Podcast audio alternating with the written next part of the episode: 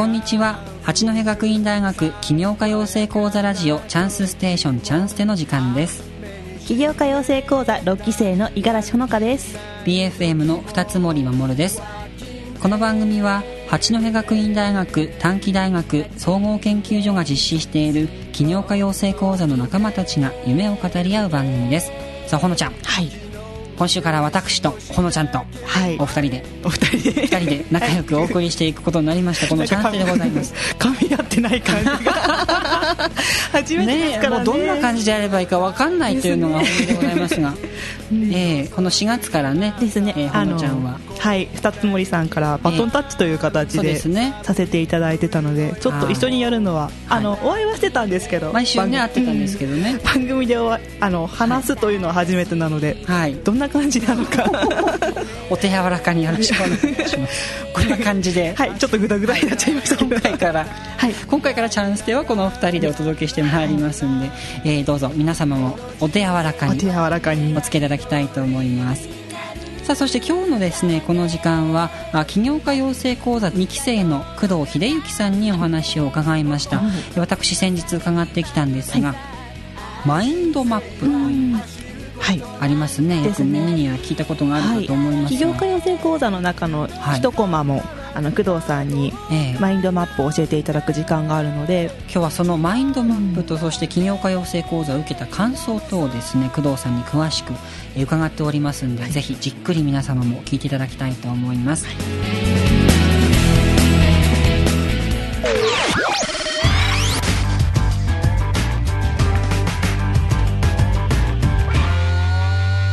チャンスでさあ今日のお客様は起業家養成講座2期生の工藤秀幸さんですこんにちはこんにちは。よろしくお願いしますます。工藤さんは2期生ということではい、そうです。今は8期生ですからちょっと前ですねそうですね。もう初期の頃のはい講座生ということでございますけれどもはいそうねです、えー会社勤めを長くされていて、マインドマップというものに出会って、はい。そして起業家養成講座を受けてということで、様々そうな。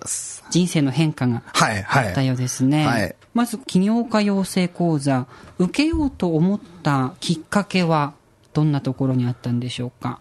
はい。あの、ちょうど、あの、ま、前、勤めていた仕事を退職しまして、ええこれから人生をどうしていこうかというようなタイミングでええ。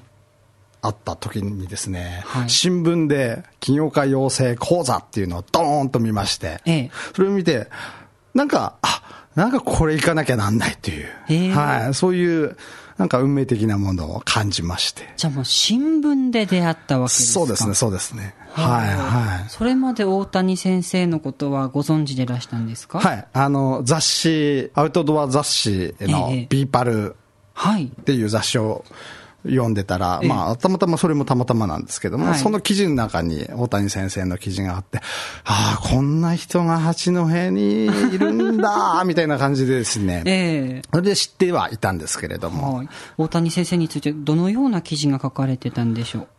やっぱりその時から、あの、八戸の持ってる自然の豊かさと、はいその IT を組み合わせてという、今、今と、今おっしゃってることと全然、ブレのない。八戸的な、はいまあ、スローライフを楽しみながら起業しようというお話です。八戸の魅力満載の、ええうんことを最初から、はい、記事として見ました。へえ、そんな捉え方があるなんてっていう感じです。はい じゃあ。そこでまあ感銘を受けて、そうですねして新聞記事を見てとはいいうことで、はい。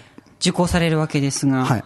受講してみてどのように感じられましたか？うん、そうですね。はい。あの、まあ、受講半年ぐらいあって、その中で、まあ、徐々にいろいろ迷いながら進みながら行く中で、最終的にはすごい、あ、企業ってすごい楽しいなーって、それ挑戦しなきゃ、なんかもったいないなーっていう気持ちになったというのと、はい。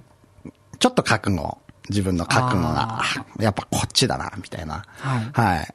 そんな気持ちにさせてもらいました。自分の気持ちの部分で変わってくる部分がそうなんです、そうなんです。わけですか。はい。あの、それまでが、やっぱりサラリーマン生活がずっと長かったですから、はいなんか飛び越したりとか、飛び越えたりとかっていうことには、自然とはいちょっと引いてた自分がいたというのにちょっと気づかせてはいまあ大きく気づかさせていただいたと思ってます。はい。この講座を受けてこう良かったなと思ったこととかそういったことあります？あの、やっぱりいろんな出会いですね。はいはい。あの、やっぱり仕事を、えー辞めてから学びっていうことを、まあ一つのキーワードにしてたんですけれども、その中での出会いっていうのは本当に八戸でもこんないろんなこと考えてて、いろんな活動していろんな思いを持ってる人に出会えるんだっていうはい。驚きでした。はい。やっぱ、まあ、東京とか、まあ、近くだと仙台とかに行かないと出会えないんじゃないかと思っていた方々が、八戸で出会えるという。そうなんです。それは本当に驚きまして、すごいなーって、あ、はいこういうあ引き寄せがあるんだっていうので驚きました。はい。でまあ、この講座を受けられたわけですが、どのような企業プランを考えられたんでしょうか？はい。えー、まあ、その当時からいろいろ変わってきてるんですけども、はいなんか社会に役立ちたいと、なんか人、の役に立って、この後の人生を歩んでいきたいっていうのが、はい。あの、企業の、えーその講座の中で気づきまして、そこから、えー卒業のプレゼンっていうか、まあ、その最終的な発表の中では、えーまあ、託児関係でですね、お役立つ、はい、はい、あの、臨時的な託児保育っていうか、そういうような、あの、企業プレゼンを最終的には、はい講座の中ではしました。ほう。それはもともとあったアイディアだったんでしょうかね。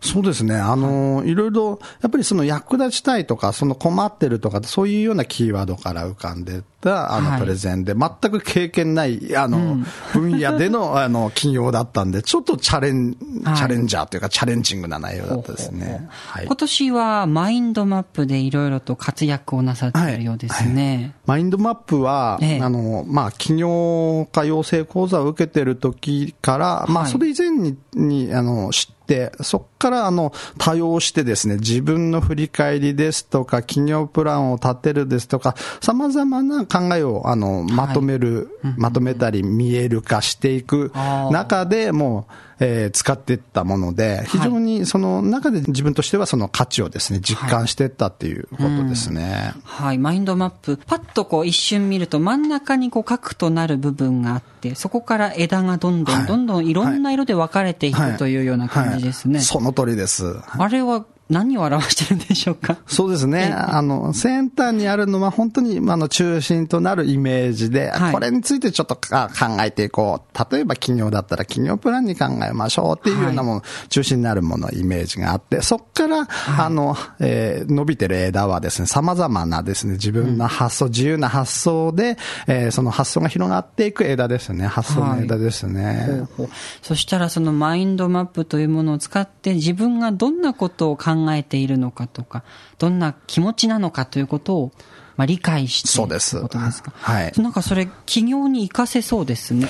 そうですね。すごい。アイディア出す時とかはい、そうですね。うんはい。あ、こんなこと考えてるのかとか、すごい、はいあの、やっぱり自分でですね、あの、気づかないことが見見える化することによって見えてくるという。はいはい。ほう。で、今年は様々な講座も、はい工藤さん、はいマインドマップ開かれているということなんですけれども、テーマで扱っているのはですね、はいあの、例えば、えー理想のえ休日ですとか、はい。私の好きなものですとか、うん。なんかすごい、あの、普段考えてるようで考えてないことをですね、テーマにすると、えー私こんなものを思い出したとか、はあ。あの、小さい頃の思い出から始まって、ええ。ー最近のことまでですね、あの非常にですね、すごい楽しい、えーことを思い出したりとか、理想の休日っていうふうになると、はい。女性の方ですと、今日一日、うんすごい、あの、理想の休日をどう過ごすかっていう人もいらっしゃれば、ええバカンスって言いますか、長い休暇、はい。はい。そうですね。あのー、金曜家養成の中でも、すごい、あの、制約をつけないで大きい夢を描くっていうようなことをして、るんですけれども、してきたんですけれども、それと同じです。全く制約なく、あの、そういうような、えー発想を広げていくっていうようなことをしています。はい。そしたら、まあ、退職なさった後、マインドマップと、そして金曜家養成講座というものが、まあ、いろんなところでリンクし合ってきたわけですね。はい。はいそうです。で、今年は、聞いたところによると30回、もうすでに講座を開かれているということですけれどもね、今後、こんなことしたいとか、挑戦したいとか、こう展望とかそういう野望とか。そうですね。あったら教えてほしいんですが。はい、えっ、ー、と、まあ、あの、マインドマップの講座の中では今やってるのが2時間から3時間ぐらいの入門講座っていう形で開催してるんですけども、ええー、まあ、フルでですね、1日ぐらいかけてじっくりお伝えする講座をやっていきたいなと思っております。はい。インストラクターとして。はい、そうですね、そうですね。どんどん活躍なさっていきたいわけですね。はいはい、一番最近というか、書いたマインドマップはどんなマインドマップですか？工藤さん自身が。そうですね。あの、はい、非常にやっぱりあの、今後の残り、えー、今年、あと数ヶ月でまた1年終わってしまいますけれども、はい、その中で、あの、いかに、あの、密度を濃くですね、自分の夢に向かって進んでいくかっていうようなマインドマップを書きました。はい。はい。今までの自分を振り返りつつ、改めて、そうですね。ここで自分のまあ夢というかを確認したということですね。将来のことでも結びつくわけですね。あ、ちょっと興味が湧いてきました。ありがとうございます。さあ、そして来週もですね、工藤さんにはスタジオにお越しいただきまして、マインドマップについて、とことん伺っていきたいと思います。はい。よろしくお願いします。よろしくお願いします。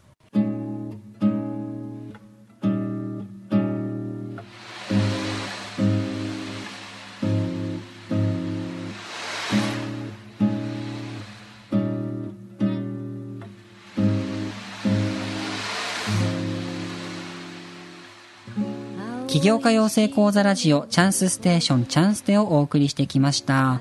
詳しくはい、工藤さんに私お話を聞いてまいりましたけれどもね、うん、えー、大谷さんのことを知ったのはスポーツ関連の雑誌だったということですね。スポーツ関連の雑誌。あれ、はい、でそれで、えー、大谷さんのその、うん、考え方に感動して、うん、で、企業家養成講座を受けたということだったんですね。